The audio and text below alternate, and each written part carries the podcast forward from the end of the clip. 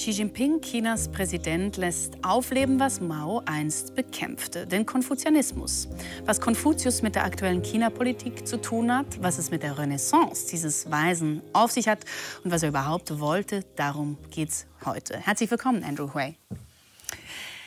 Herr Hui, Sie sind äh, Professor für Geisteswissenschaften in Singapur, gerade aktuell als Fellow am Wissenschaftskolleg zu Berlin. Sie haben auch zu Konfuzius publiziert. Wenn Sie Konfuzius und seine Lehren auf einen Satz reduzieren müssten, wie würde der lauten?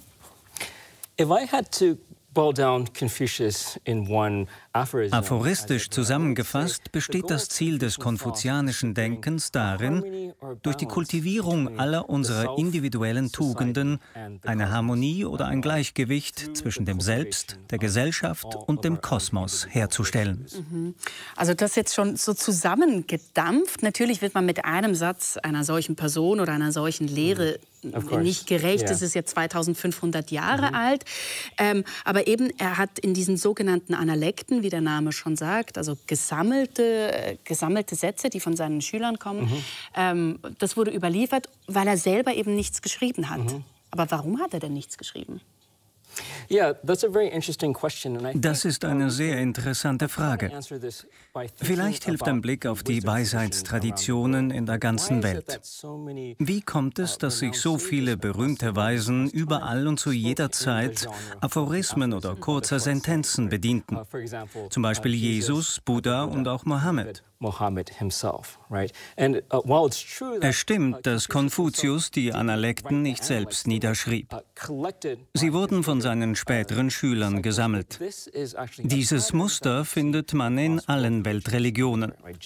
Jesus hat die Evangelien nicht geschrieben. Uh, man spricht von vier Evangelisten, aber wir wissen, dass es noch viel mehr waren.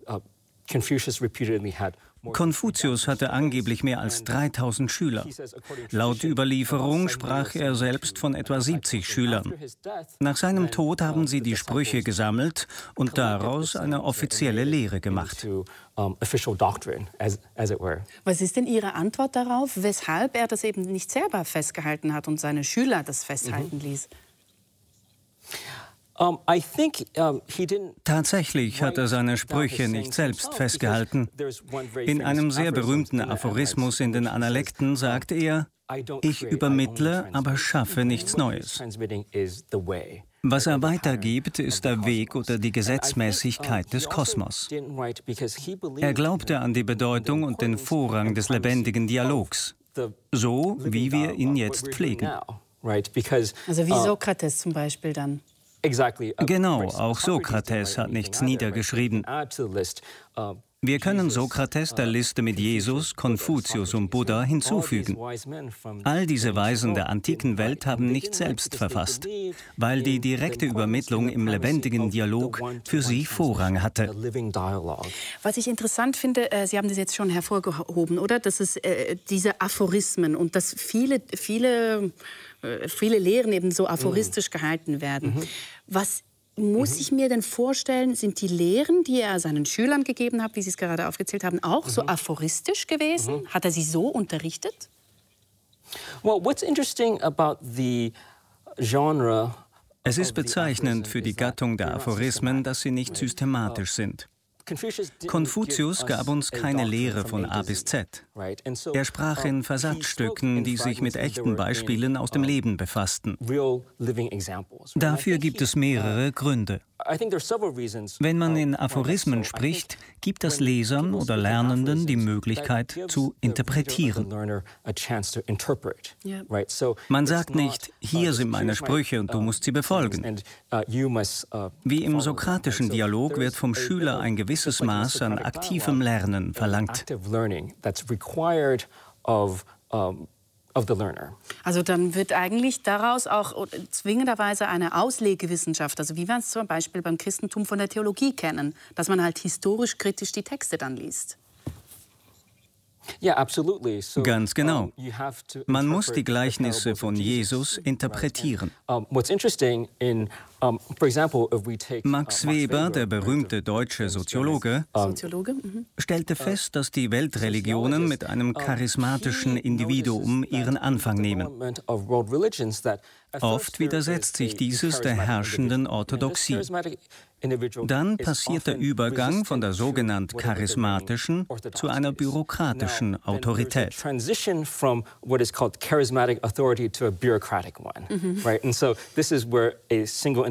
Aus einem einzelnen Individuum wird eine Schule, gegründet von den Anhängern, die durch Interpretation und Exegese der Aussagen des Weisen eine Art orthodoxe Lehre formen. Die Entwicklung verläuft also von der Rede zum Text.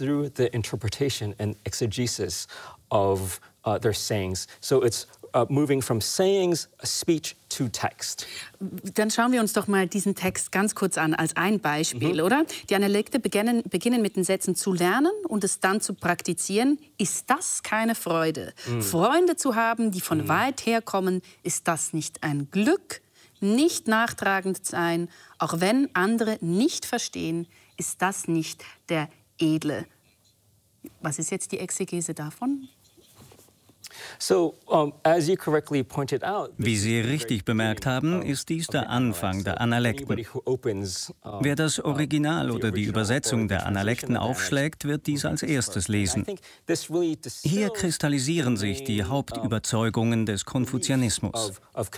Er ist in drei Teile gegliedert. Der erste Teil besagt, Lernen und das Gelernte zur rechten Zeit anzuwenden, ist das nicht auch eine Freude?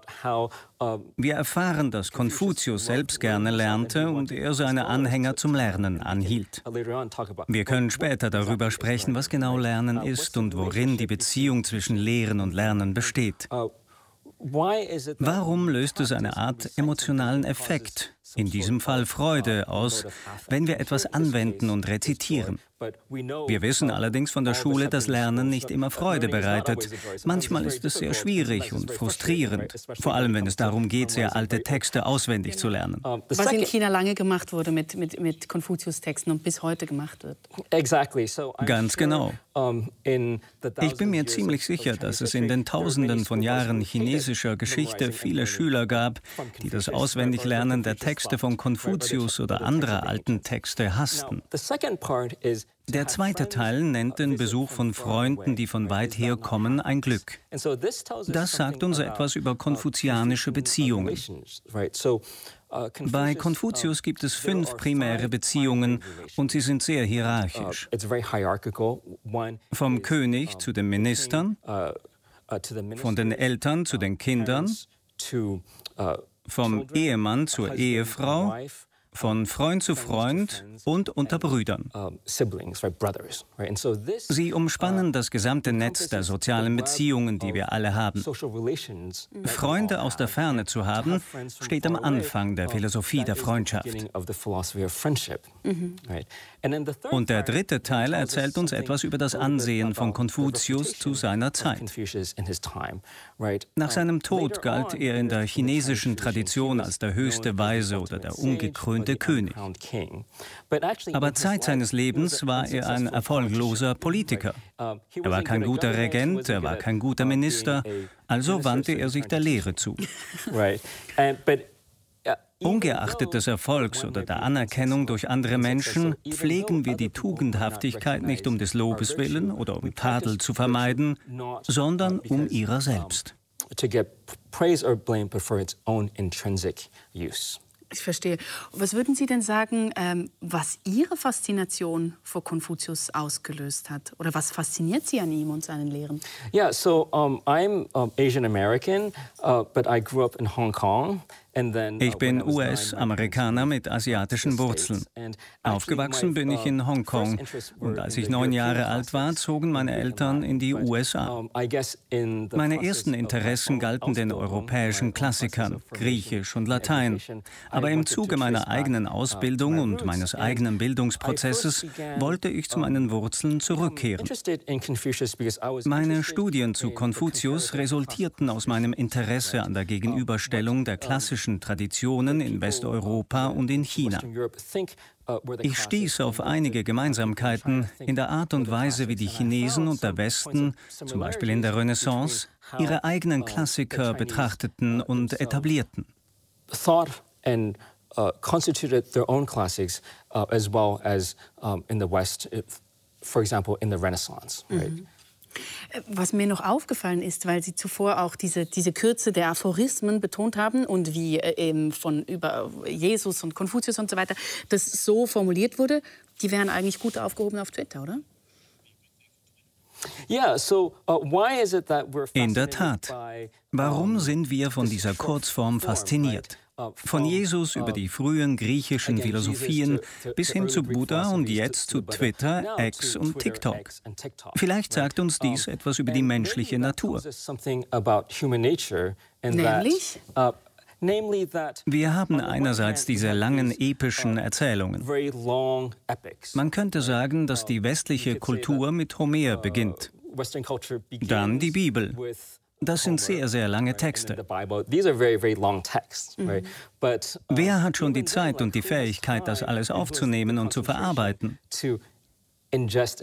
Heute stürzen sich die Leute auf Netflix mit Babylon Berlin als unser neues homerisches Epos. Babylon Berlin is uh, Sowohl in der traditionellen als auch in der zeitgenössischen Kultur gab es immer schon diese ständige Dialektik, diese Dualität zwischen der langen und der kurzen Form. Wir alle wissen um die Anziehungskraft von X, TikTok und Instagram mit ihren Inhalten, die wir überspringen können oder die wir uns merken möchten. Wichtiger aber ist, dass sich die Inhalte verbreiten lassen. Die Macht von Instagram und X besteht darin, dass sie ein Ökosystem von Medien, Übertragung und Kommunizierbarkeit bilden. Ecosystem of media and, and, and transmission and communicability. Ah, dass es auch darum geht. Das ist spannend. Schauen wir uns doch mal ähm, das heutige China an. Kein anderes Werk hat China so geprägt wie Konfuzius äh, Werk. Wer China verstehen will, kommt daran nicht vorbei, mhm. wird oft gesagt. Die Frage ist, stimmt das? Ist denn der Konfuzianismus ein Schlüssel, um das heutige China zu verstehen? Mhm. Man könnte die Frage, ob Konfuzius für das Verständnis des heutigen Chinas wesentlich ist, umdrehen und fragen, ob die Kenntnis von Goethe wesentlich ist für das Verständnis der heutigen deutschen Gesellschaft. Ist das, ist das vergleichbar, Konfuzius und Goethe? Es ist vergleichbar in dem Sinn, dass Goethe und Konfuzius zu kulturellen Symbolen geworden sind. Man weiß um Goethe, Dante, Cervantes und Shakespeare, auch ohne je eine Zeile von Hamlet, Heinrich V., Don Quixote oder Faust gelesen zu haben. Eine andere Annäherung an die Frage besteht in der Vorstellung, ein Außerirdischer käme auf die Erde und möchte die Kultur des Westens verstehen. Natürlich gilt es hier einzugrenzen, was mit dem Westen gemeint ist. Europa, Westeuropa. Um Europa oder den Westen Westen zu verstehen, brauchen wir einen Zugang zum Christentum. Die EU hat eine multikulturelle, multireligiöse Gesellschaft, die sich zu einer säkularen Staatsform bekennt und die Pluralität der Religionen anerkennt. Niemand aber würde bestreiten, dass das Christentum das Fundament der westlichen Kultur bildet. In gleicher Weise bildet Konfuzius als Person, die konfuzianische Denkschule und der Konfuzianismus als Ideologie das Fundament der chinesischen Antike. Chinese culture. Wer das heutige China verstehen will, sollte ein wenig Bescheid wissen über seine traditionelle Kultur. Das ist ein sehr gutes Stichwort, dieses Fundament. Schauen wir uns doch genau an, wie diese konfuzianische Lehre überhaupt in die Gesellschaft ähm, reinkommt.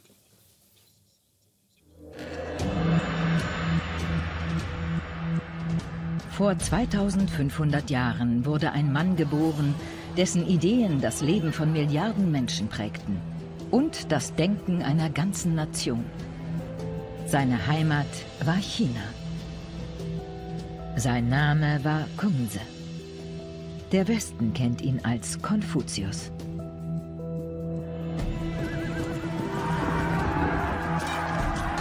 In einer Epoche voller Gewalt und Krieg entwarf Konfuzius eine politische und sittliche Lehre, die Harmonie in das Chaos seiner Zeit bringen sollte.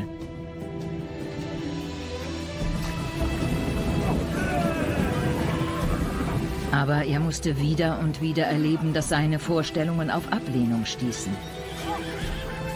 Erst in den Jahrhunderten nach seinem Tod wurden sie von den Herrschern Chinas aufgegriffen.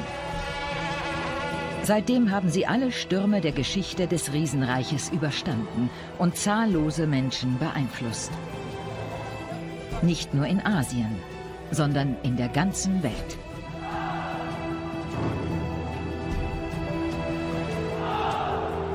Konfuzius Lehren bilden seit fast 2000 Jahren das Fundament der chinesischen Erziehung. Seine Ideen, Aufstieg nach Verdienst, Gehorsam und eine von Moral getragene Führung haben Chinas politische und wirtschaftliche Landschaft zutiefst geprägt. Seine Überzeugung, dass Rituale und angemessene Umgangsformen die Grundlagen einer geeinten Nation sind, durchdringt in China noch heute alle Lebensbereiche.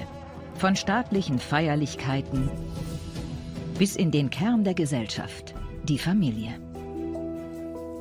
Ja, wir sind ein Kern der Gesellschaft. In die Familie wurde gerade gesagt. Sie sind ja selbst, wie Sie gesagt haben, in Hongkong aufgewachsen. Welche Rolle hat denn Konfuzius in Ihrer Erziehung gespielt? Ja, so uh, the role of der Einfluss von Konfuzius in meiner Erziehung und meinem Hintergrund ist durchmischt. Ich bin in Hongkong aufgewachsen, das, wie Sie wissen, bis zu seiner Übergabe 1997 eine britische Kolonie war. Ich verließ Hongkong im Jahr 1989. Danach hatte ich eine ziemlich säkulare amerikanische Erziehung. Sie haben also nicht gelernt Bogenschießen. Nein, das habe ich nicht. Aber in der Grundschule ließ uns unser Lehrer ein paar chinesische Sprichwörter und Gedichte aus der Tong-Dynastie auswendig lernen. Uh, Wahrscheinlich auch ein paar verstreute Sätze von Konfuzius. Aber es war sicherlich keine traditionelle klassische Erziehung. Sie war doch eher westlich geprägt. Uh,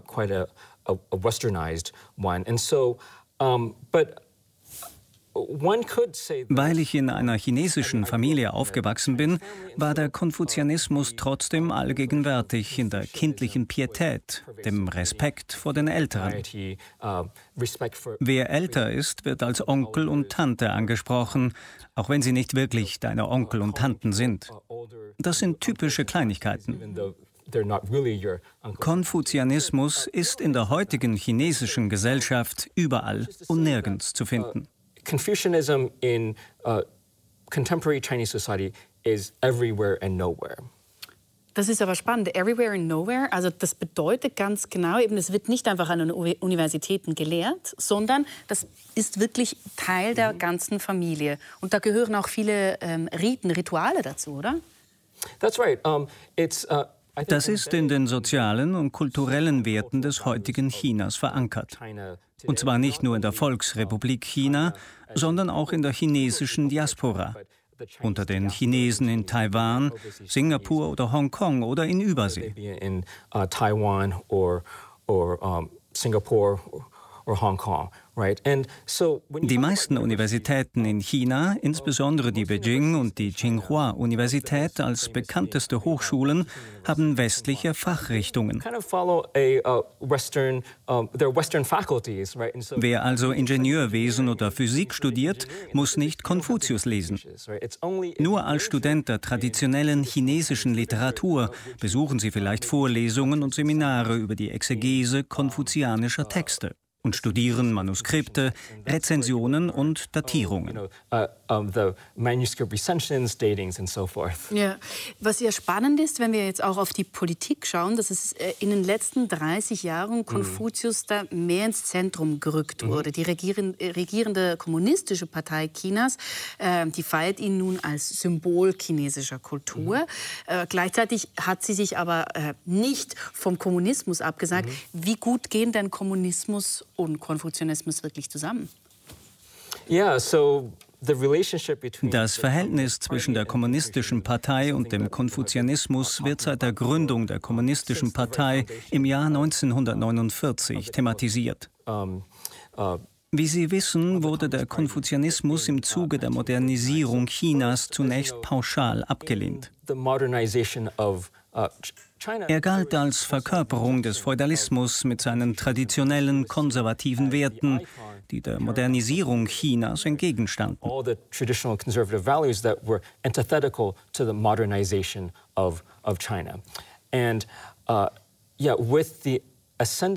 Mit dem Aufstieg Chinas zur Weltmacht hat die Kommunistische Partei Chinas Konfuzius in gewisser Weise als einen säkularen Wert erkannt. Wobei säkular vielleicht nicht der richtige Begriff ist. Er ist zum Träger der chinesischen Kultur geworden, was in den Konfuzius-Instituten zum Ausdruck kommt. Ähnlich wie in den Goethe-Instituten, wo einem die deutsche Sprache vermittelt wird, lernt man hier nicht wirklich die Analekten des Konfuzius, sondern Chinesisch.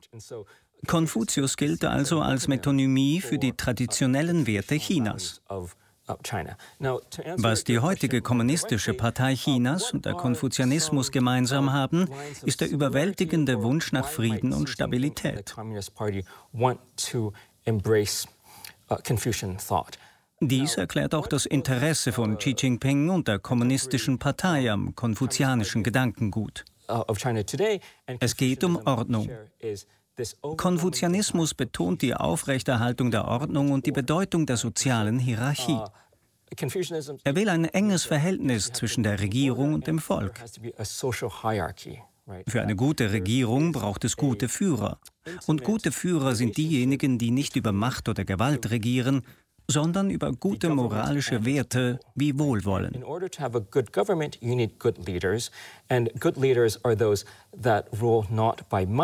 Or force, but by good moral values like mm. benevolence. Mm -hmm. And so uh, im konfuzianischen Denken strahlen die tugendhaften Handlungen des Führers aus und bringen Frieden und Ordnung in die Gesellschaft. Es gibt also einen Dominoeffekt. Das ist spannend, wenn Sie das auch so nacherzählen, weil Sie sind, leben ja selber schon seit zehn Jahren nicht mehr in China, sondern eben in Singapur. Was haben Sie denn eigentlich heute noch für einen Bezug zu China? Und als Forscher auch, wie frei können Sie sich eigentlich zu China äußern?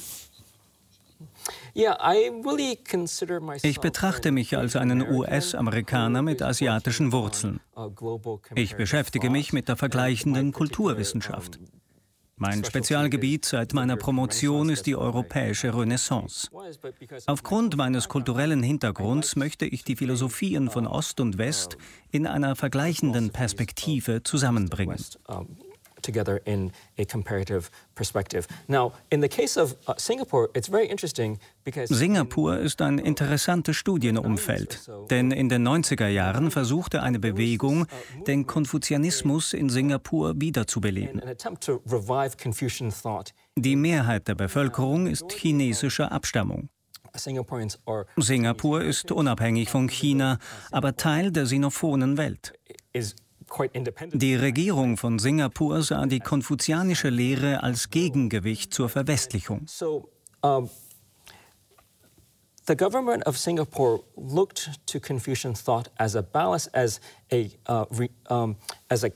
So wurde der Konfuzianismus zu einem Symbol für traditionelle Werte wie gute Regierungsführung, Moral, kindliche Pietät und so weiter um, having filial piety and so forth. Das auch als Unabhängigkeit gegenüber diesen westlichen Werten. Exactly, right. Genau. So, um, uh, in der Folge betrachtete man den Konfuzianismus nicht nur als Wiege der nationalchinesischen Werte, sondern als panasiatische Kultur, die sich in konzentrischen Kreisen auch östlich von China bis nach Europa ausdehnt. Europe and then the west, right? So uh, these are kind of concentric circles of aber dann schauen wir uns doch diese Werte, die Sie jetzt schon mehrfach angesprochen haben, äh, genauer an. Schauen wir uns diese konfuzianische Lehre genauer an, die eben schon 2500 Jahre mhm. alt ist. Da wird von ähm, Menschlichkeit oder Nächstenliebe gesprochen als eine ganz wichtige Tugend, von Gerechtigkeit, von eben dieser kindlichen Hingabe, die Sie zuvor schon erwähnt haben, gegenüber den Eltern. Mhm. Aber auch Höflichkeit und Sitte sind total mhm. wichtig. Also das sind ganz soziale mhm. Aspekte, ähm, aber die auch eine klare Hierarchie im implizieren. Das stimmt. Konfuzius hat, wie gesagt, selbst keine systematische Lehre etabliert. Diese hat sich im Laufe der 2000 Jahre der kaiserlichen chinesischen Geschichte entwickelt. Jede Dynastie hatte ihre eigene Version von Konfuzius. Die jeweils führenden Vertreter versuchten, Konfuzius zu erklären und zu verstehen und ihm ihre eigene Prägung aufzuzwingen. Darüber steht aber die Bedeutung der Selbstkultivierung. Wie entwickeln wir unsere Tugendhaftigkeit und wie gestaltet sich die Beziehung zwischen dem Einzelnen und der Gesellschaft als Ganzes?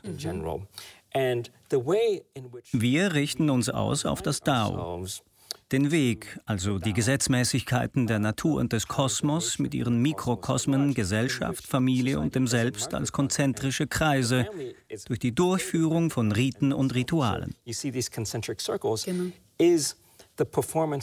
Genau. Was verstehen wir nun unter Riten und Ritualen? Genau. Wir können Rituale auf zwei Arten verstehen.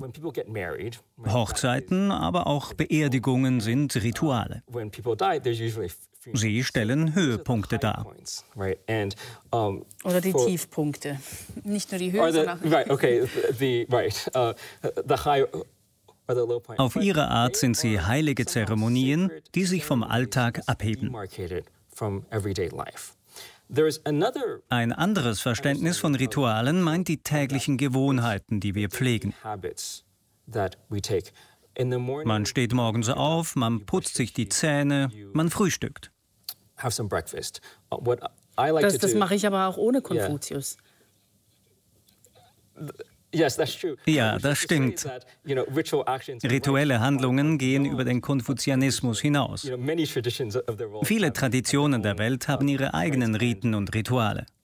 Aber sie alle finden ihren Niederschlag in alltäglichen Gewohnheiten und den Höhe- und Tiefpunkten. Rituelle Handlungen sind Vektoren, die uns helfen, uns auf das richtige Verhalten auszurichten.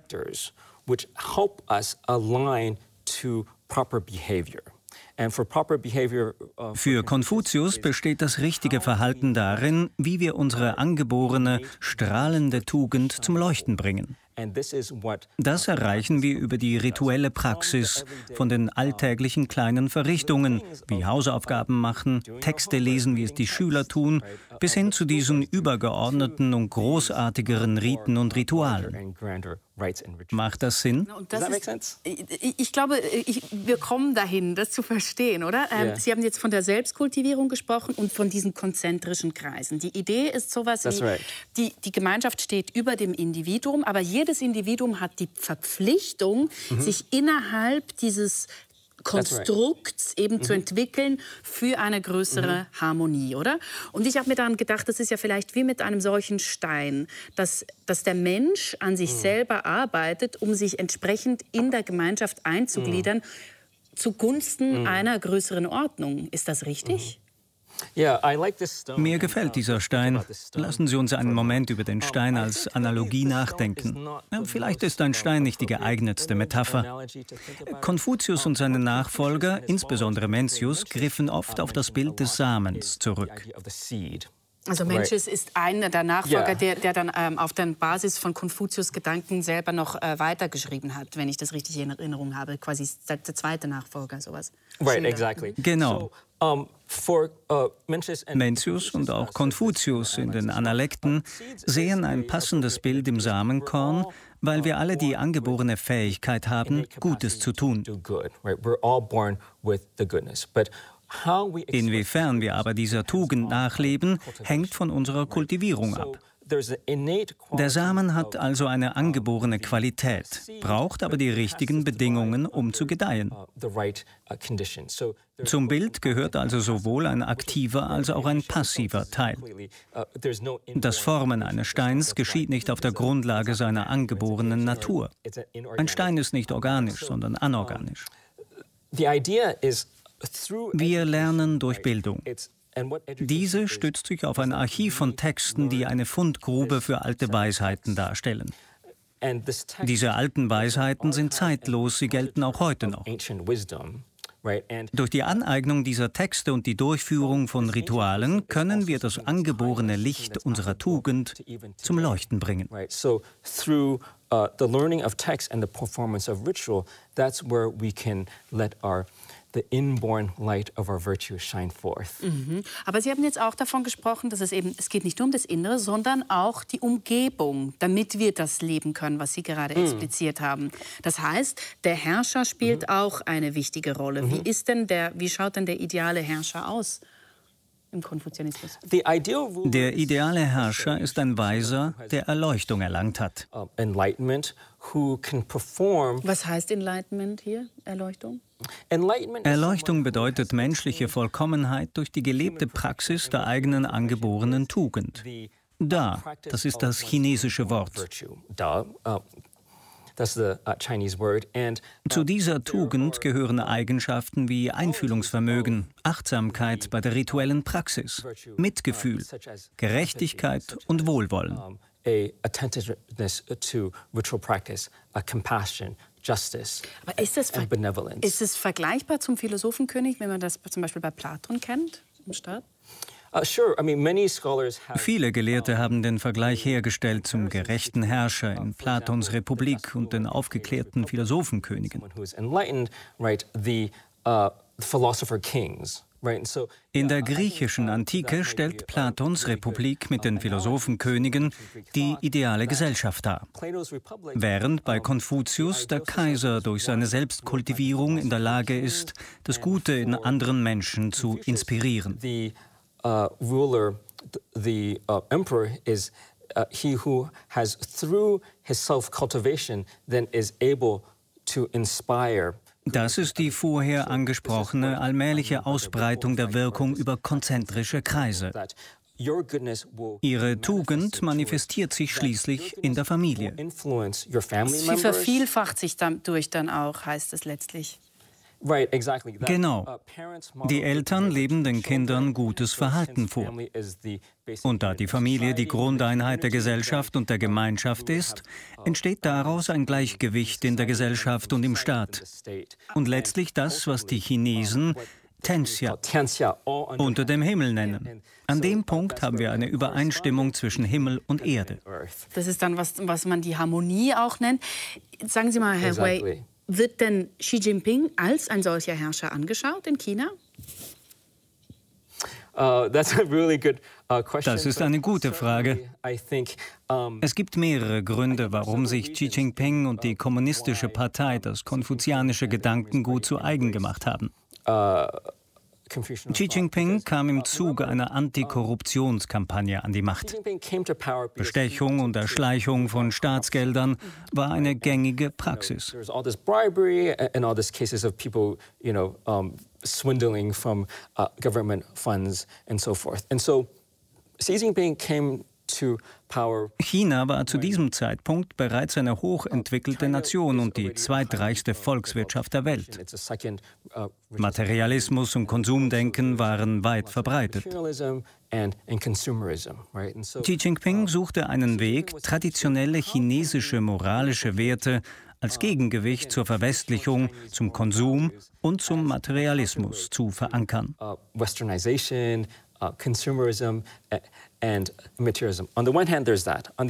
Gleichzeitig wollte er die Partei von korrupten Beamten und Bürokraten befreien. Der Rückgriff auf die Quellen der konfuzianischen Werte mit ihrem Bild eines guten Herrschers, der keine Bestechungsgelder annimmt und nicht stiehlt, lag nahe. Also insofern würde das passen. Ich, ich, ich bin nur nicht ganz sicher, ob Sie jetzt äh, meiner Frage nicht ganz genau antworten mögen, weil es vielleicht eine problematische Frage ist für Sie. Ich bin US-amerikanischer Bürger.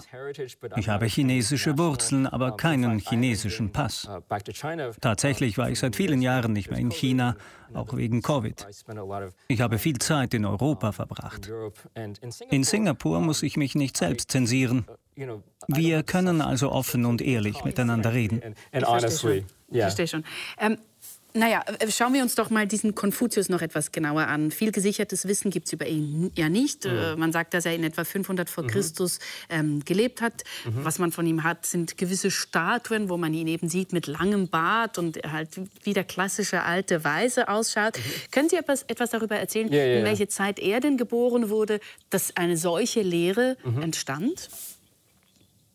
Uh, uh, Konfuzius wurde im Jahr 551 vor der gemeinsamen Zeitrechnung geboren und er wurde 72 Jahre alt. Sein Vater war bei seiner Geburt in fortgeschrittenem Alter.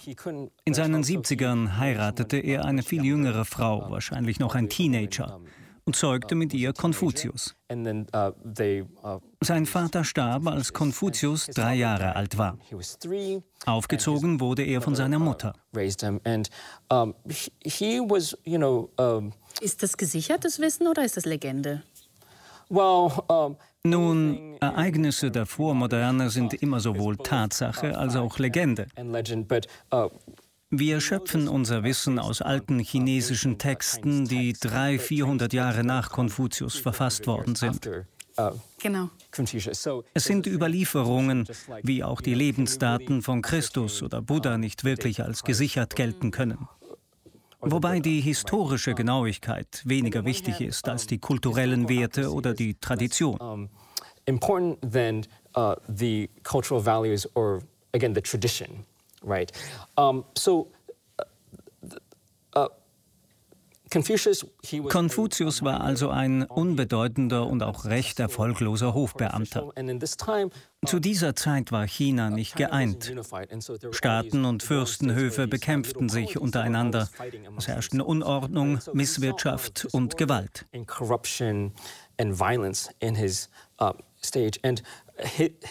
Ausgangspunkt seiner Philosophie war, ähnlich wie bei Platon oder Sokrates, eine Reflexion über das Gute und Richtige. Gilt das Recht des Stärkeren oder was moralisch oder philosophisch richtig ist? Er vertrat Letzteres. Er war in gewisser Weise ein Handelsreisender, der seine Philosophie und seine Lehren an die verschiedenen Staatsfürsten herantrug. Allerdings war er damit nicht sehr erfolgreich.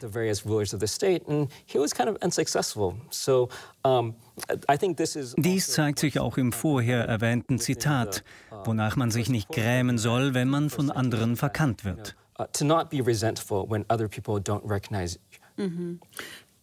Äh, äh, was man, ja, ähm, was man, was man, glaube ich, weiß, ist, dass er eben in Shandong, also heutigen äh, Provinz Shandong, aufgewachsen mhm. ist. Das ist an der Ostküste Chinas. Mhm, right. ähm, Sie sagten gerade eben nicht erfolgreich. Das finde ich insofern spannend, weil er dann ja seinen Lebensweg auch in diesen Analekten so beschreibt. Mit 15 war mein Sinn auf das Lernen gerichtet. Mhm. Mit 30 stand ich yeah. fest. Mit 40 irrte ich nicht mehr. Mit mhm. 50 kannte ich die Bestimmung des Himmels, also den Himmel, den wir zuvor mhm. angesprochen haben in der ganzen konfuzianischen mhm. Lehre. Mit 60 gehorchten mir meine Ohren und mit 70 konnte ich yeah. das tun, was mein Herz begehrte, mhm. übertrat nicht das Maß. Yeah. Mhm. Ist das jetzt eine Idealbiografie? Ja, es ist eine ideale Biografie. Ich weiß nicht, wie alt Sie sind und in welcher Lebensphase Sie sich befinden. Ich, ich würde schon feststehen. Okay, Sie stehen noch fest. Ich befinde mich mit Anfang 40 in der nächsten Phase. Sie, irrten sich, Sie irren sich schon nicht mehr. Richtig, ich irre nicht mehr, wenn es denn stimmt. Interessant ist der letzte Satz, wenn Sie für die Zuschauer noch einmal wiederholen könnten, was mit 70 ist konnte ich das tun, was mein Herz begehrte und übertrat nicht das Maß, sagt er. Was bedeutet, ich konnte das tun, was mein Herz begehrte und übertrat nicht das Maß? Wir werden alle mit der angeborenen Fähigkeit geboren, Gutes zu tun. Verschiedene Ereignisse im Leben oder in der Gesellschaft lassen uns manchmal schlechte Dinge tun. Durch die Praxis der konfuzianischen Selbstkultivierung lernen wir aber, mit unseren Impulsen und Gefühlen umzugehen. Das geschieht aber nicht durch das Abschleifen des Steins, um beim Bild zu bleiben, sondern durch die Hege und Pflege der Samen, der Triebe und der Sprossen. Wie im Garten ist dies ein aktiver und passiver Prozess. Man kann sich unsere Lehrer also als unsere Gärtner vorstellen und uns als die Sprossen. Mit 70 ist man sein eigener Lehrer geworden. Man hat die Meisterschaft erlangt und ist weise. Der Weise handelt nach seinem Herzen, weil sein Herz geläutert, also geschult und kultiviert wurde, so dass er immer zum Guten tendiert. Mhm. Wenn Sie jetzt das so erzählen ähm, und wir diesen Lebensablauf haben, Sie haben zuvor gesagt, er sei sozusagen auch sowas wie ein gescheiterter Politiker, hat dann aber eben äh, Beamte mhm. beraten und aus seinen Schülern wurden verschiedene Beamte. War er denn erfolgreich in seiner Zeit? Er war nicht erfolgreich in seinem Leben, aber er war erfolgreich in seinem Leben nach dem Tod. Genau wie Jesus. Jesus endete am Kreuz, auch nicht das Zeichen einer erfolgreichen Karriere. Aber das Christentum ist eine der großen Weltreligionen genau wie der Konfuzianismus. Uh, uh, In der Zeit von Konfuzius und danach gab es konkurrierende Schulen. Es gab Mencius, die Legalisten, hunderte Schulen der Philosophie, die miteinander im Wettstreit lagen. Uh, Während der Han-Dynastie aber wurde Konfuzius zur etablierten staatlichen Orthodoxie. Von, von, von wann sprechen wir? Wann genau ist die Han-Dynastie? 11. Jahrhundert? Oder? Uh, Nein, sie dauerte bis etwa 200 Jahre in unserer Zeitrechnung. Insgesamt über einen Zeitraum von drei bis 400 Jahren. Die Han-Dynastie folgte auf den ersten Kaiser von China. Qin Shi Huang. Die Qin-Dynastie war autoritär und tyrannisch. Ihre Herrschaft währte nur etwa 40 Jahre. Der Kaiser der Qin-Dynastie ist berühmt dafür, dass er die chinesische Sprache standardisierte. Er baute die große Mauer von China. Er vereinheitlichte alle Regeln und Maße. Aber er war auch bekannt für die Verbrennung der konfuzianischen Bücher. Ui. Also äh, wie, die, wie, mit den konfuzianischen Büchern umgegangen wurde später in der Kulturrevolution, darauf kommen wir gleich. Ich möchte noch ganz kurz etwas ansprechen, weil mhm. wir kennen Konfuzius heute in, äh, in Europa unter anderem aufgrund der Jesuiten oder mhm. der, der jesuitischen äh, Mission, die im 17. Mhm. und 18. Jahrhundert China mhm. missionierten und dann eben auch die Texte latinisierten, unter anderem eben auch den Namen Konfuzius. That's right. Das stimmt. Uh, Konfuzius, wie wir ihn im Englischen und in den anderen europäischen Sprachen nennen, ist die Latinisierung von Konfuze. Auf Chinesisch eigentlich Kongzi. Die Jesuiten gingen im späten 16. Jahrhundert nach China, um den Katechismus, die christlichen Texte ins Chinesische zu übersetzen. Aber um das zu tun, mussten sie erst einmal sehr gut Chinesisch lernen. Sie waren die ersten weißen Männer, die in einem sehr klaren und verständlichen Chinesisch schrieben. Und einer dieser Männer war der Jesuit Matteo Ricci. Mhm. Während Matteo Ricci also Chinesisch lernte, übersetzte er die klassischen konfuzianischen Texte ins Lateinische. In einem seiner Briefe sprach er von Konfuzius als ein anderer Seneca. Confucius is un altro Seneca. Mhm. Interessanterweise haben also schon in der Spätrenaissance, im Zeitalter des europäischen Humanismus, Philosophen und Jesuiten diesen Vergleich zwischen den antiken römischen und griechischen Philosophen mit den antiken konfuzianischen Philosophen angestellt.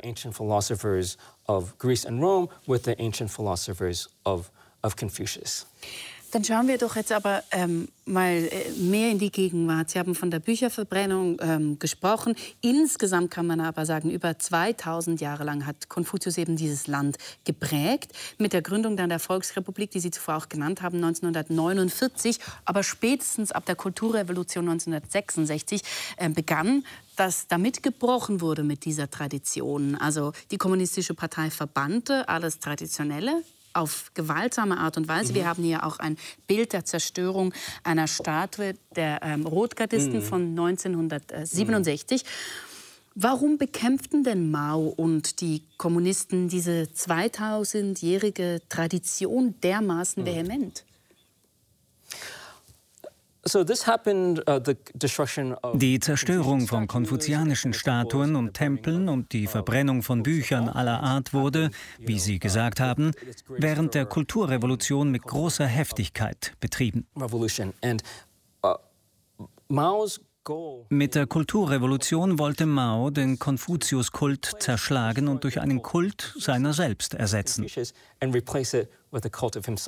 Konfuzius wurde in der Folge zum Prügelknaben. Er stand für alle schlechten traditionellen chinesischen und bürgerlichen Werte. Uh, he represented everything that was bad about not only traditional Chinese values, but bourgeois values. Right? So in der Kulturrevolution kam es zu einer Umkehrung aller Werte. Schüler konnten ihre Lehrer kritisieren. Uh, Söhne und Töchter denunzierten ihre Eltern. Das führte zu einem fatalen Zusammenbruch der Gesellschaft. Genau darum aber ging es Mao. Nur eine Revolution, nur die Beseitigung der Vergangenheit würde den Aufbau einer neuen Gesellschaft ermöglichen. Wie wir wissen, endete dies in einem völligen Misserfolg. Jahre später räumte die Kommunistische Partei die tragischen Fehler der Kulturrevolution ein. Man nannte das auch die äh, Zerstörung der vier Alten, also Kultur, Bräuche, Gewohnheiten eben und Ideen. Und wie Sie gesagt haben, auch äh, führte das zu unglaublich äh, brutalen Szenen, aber eben auch zu einer Entwurzelung der Nation, oder? Also wenn man ihnen so radikal die Tradition wegnimmt.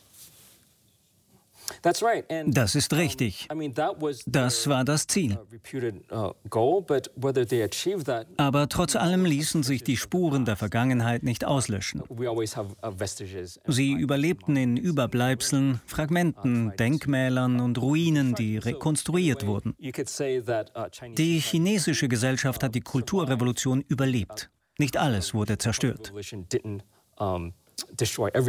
Aber Mao wird ja trotzdem, was er eigentlich dem Volk angetan hat und wie viele Tote das es gab, wird der weiterhin sehr stark verehrt. Wir sehen heute ein von den Kindern der Kulturrevolution inspiriertes Wiederaufleben. Es herrscht eine Art Nostalgie, ähnlich der Ostalgie in Deutschland, in der man sich nach der Sowjetunion oder Ostdeutschland sehnt. Uh, nostalgia that you have for uh, Soviet uh, Union or um, Eastern Germany. Ich sehe darin eine psychologische Form der Vergangenheitsbewältigung, in der man einen Umgang mit den Traumata der Geschichte sucht. Uh, Gegangenheitsbewältigung. Mhm. How do we grapple with the traumas of history? Genau. Ähm, wenn wir das jetzt eben aufs Heute anschauen, dann sieht man, dass äh, Präsident Xi Jinping ja äh, Konfuzius wieder aufleben ließ. Ich habe es bereits gesagt. Er zitiert mhm. auch in seinen Reden mhm. diesen alten äh, Weisen. Allerdings mhm ist er ja während der Kulturrevolution geboren und aufgewachsen. Das heißt, er müsste ja eigentlich ein relativ äh, zwiegespaltenes mhm. Verhältnis zu Konfuzius haben. Right. Würden mhm. Sie denn sagen, das ist für ihn einfach eine Form von Instrumentalisierung dieser Figur, mhm. die eben ja auch zu einem Weisen und so weiter mhm. gemacht wird, also der eine ziemliche Aura bekommen hat über die Dauer der Jahre? Ja, Instrumentalisierung ist ein gutes Wort dafür. Xi Jinping wird oft als Kronprinz bezeichnet. Sein Vater war ursprünglich ein Gefolgsmann von Mao und er hat während der Kulturrevolution furchtbar gelitten. Das Wiederaufleben des Konfuzianismus muss im größeren Kontext des religiösen Wiedererwachens im heutigen China gesehen werden. Das heißt? Uh, das Wiederaufkommen des Konfuzianismus macht nur einen Bruchteil eines größeren spirituellen oder religiösen Trends aus. Immer mehr Menschen in China bezeichnen sich heute als religiös. Sie haben sich dem Christentum zugewandt, sind Buddhisten oder folgen verschiedenen traditionellen Strömungen der chinesischen Religion, wie dem Daoismus they follow um, different traditional strands of Chinese religion, such as Taoism. So Wir müssen diese Wiederbelebung des Konfuzianismus in diesem Kontext verstehen. Würden Sie denn sagen, Konfuzianismus ist keine Religion? Uh, Über diese Frage habe ich schon eine Weile nachgedacht. Wir sprechen ja hier in der Sternstunde Religion. Warum gibt es diese Trennung zwischen Religion und Philosophie? Bei Konfuzius finden wir keine Unterscheidung. Das traditionelle Wort für Religion im Chinesischen ist Zhongqiao, was einfach Lehre bedeutet. Über lange Zeit bestand die Idee des Xianqiao Hai, der drei Lehren in einer. Die traditionelle chinesische Gesellschaft kennt einen Synkretismus zwischen Konfuzianismus, Buddhismus und Daoismus. Wenn wir jetzt ähm, wirklich auf die ganz aktuelle Politik schauen, dann würde mich interessieren, was Sie dazu sagen. Ähm, China ist be bekannt für seine Überwachungspolitik, äh, wo die, jedes Individuum kontrolliert wird. Mm. Teilweise hat das totalitäre mm. Züge. Ich habe einen kurzen Einspieler dabei. Es ist eines der größten sozialen Experimente der Menschheitsgeschichte. Und das hier ist das Labor. Shanghai, Chinas modernste Millionenmetropole testet schon heute die Zukunft. Auf Schritt und Tritt wird man hier überwacht. Kaum ein Winkel, der nicht erfasst ist von einer Sicherheitskamera. Das wachende Auge des Staats lauert überall. An jedem Hauseingang, an jeder Straßenkreuzung. Wer gegen Regeln verstößt, wird erfasst. Und nicht nur das. Er wird sofort gemaßregelt, wie zum Beispiel an dieser Kreuzung. Wer hier bei Rot über die Kreuzung geht, wird öffentlich an den Pranger gestellt. Mit solchen Erziehungsmaßnahmen will die Regierung bessere Bürger schaffen. Widerstand gibt es kaum. Ein so großes Land wie China brauche eben Kontrolle, sagen viele. Jeder Chinese und jede Chinesin hat bis in zwei Jahren einen sozialen Kredit, der öffentlich einsehbar ist. Die Zahl sagt aus, wie ehrlich, wie wohlhabend, wie vertrauenswürdig eine Person ist und selbstverständlich auch, wie sie politisch denkt. Ja, alles absolut regelkonform. Wir hatten davor, äh, davor gesprochen, äh, wie wichtig die Höflichkeit, die Etikette, das Eingliedern in die Gemeinschaft mhm. ist. Ist es das, was Konfuzius gemeint hätte? Uh, Wahrscheinlich nicht. Das sind eher die Zeichen eines totalitären oder autoritären Staates. I think a Confucian uh, response der konfuzianische Weg, basierend auf der Idee der Selbstkultivierung, gibt uns vor, durch die regelmäßige Praxis von Anstand und Lernen über Riten und Rituale unser Handeln und Denken selbst im Auge zu behalten.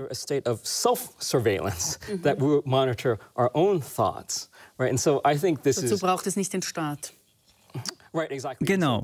Die meisten Menschen erkennen darin einen übergriffigen Staat. Es verletzt unsere Vorstellungen davon, wie wir unsere persönliche Freiheit ausleben wollen und steht im Widerspruch zu allem, was wir im Westen hochhalten. Es gibt ja auch dieses ähm, aktuelle äh, Projekt von China, eines der wichtigsten in China, diese neue Seidenstraße. Mhm.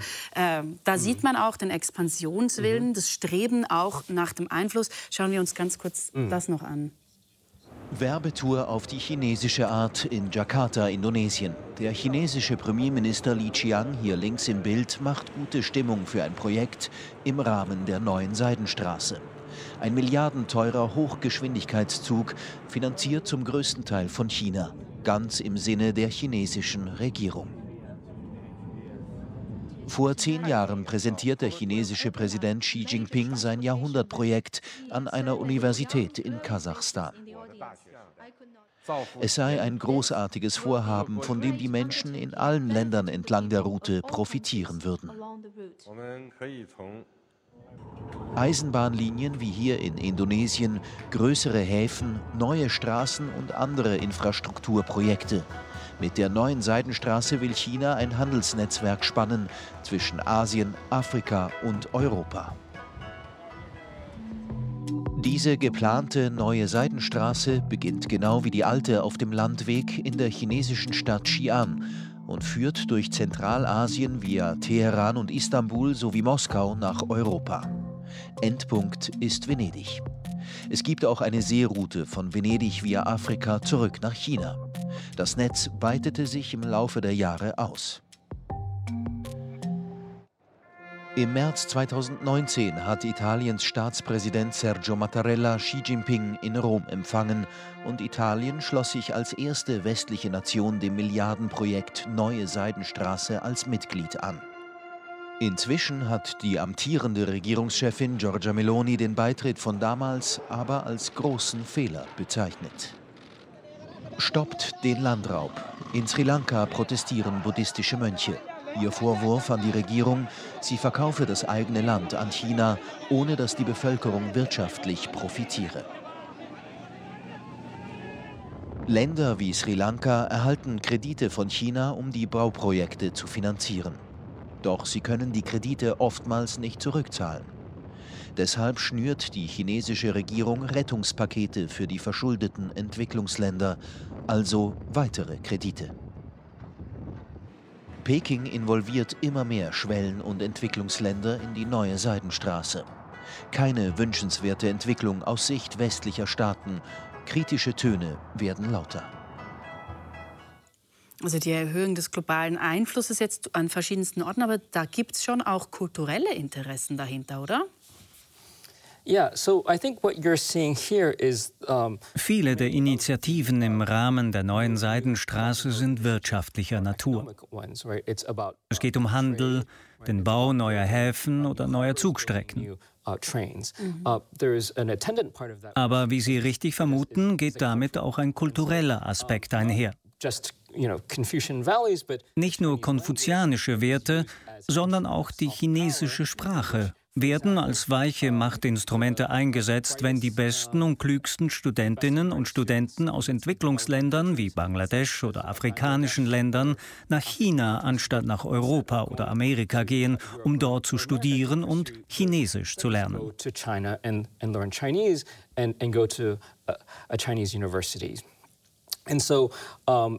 Ähnlich wie das Goethe-Institut in Deutschland kennt China das Konfuzius-Institut. Uh, Diese Einrichtungen haben sich in den letzten 15 Jahren in den USA etabliert. Uh, Gleichzeitig mit der Pandemie wurden aber viele Konfuzius-Institute auf Druck der amerikanischen Regierung geschlossen. Die US-amerikanische Regierung wie auch einige Universitäten sehen darin eine schleichende und heimtückische Unterwanderung durch die kommunistische Doktrin and so forth into American campuses. Das ist ja spannend, weil das zeigt ja auch, dass eigentlich Konfuzianismus äh, heute auch sowas wie Nationalismus geworden ist, oder? Uh, Konfuzianismus, so wie er von der kommunistischen Partei vermarktet wird, kann man als Nationalismus mit anderen Mitteln interpretieren. Eine bessere Art und Weise, sich Konfuzius heute zu nähern, besteht darin, die alten Weisheitstraditionen pluralistisch zu betrachten. Wir leben heute in einer säkularen Gesellschaft. Überall auf der Welt suchen die Menschen nach Sinn und Weisheit. Es gibt all die großen Lehrer aus der Vergangenheit. Jesus, Buddha, Lao Tse oder Mohammed. Welche Werte und Weisheiten finden wir bei ihnen für unser eigenes Leben und die Art und Weise, wie wir als Mensch in unserer Gemeinschaft und Gesellschaft leben? How we as individuals live within our community and society. Damit würde ich sagen, enden wir das Gespräch. Vielen Dank, Herr Hui, dass Sie hier waren. Sehr gerne. Ich danke Ihnen.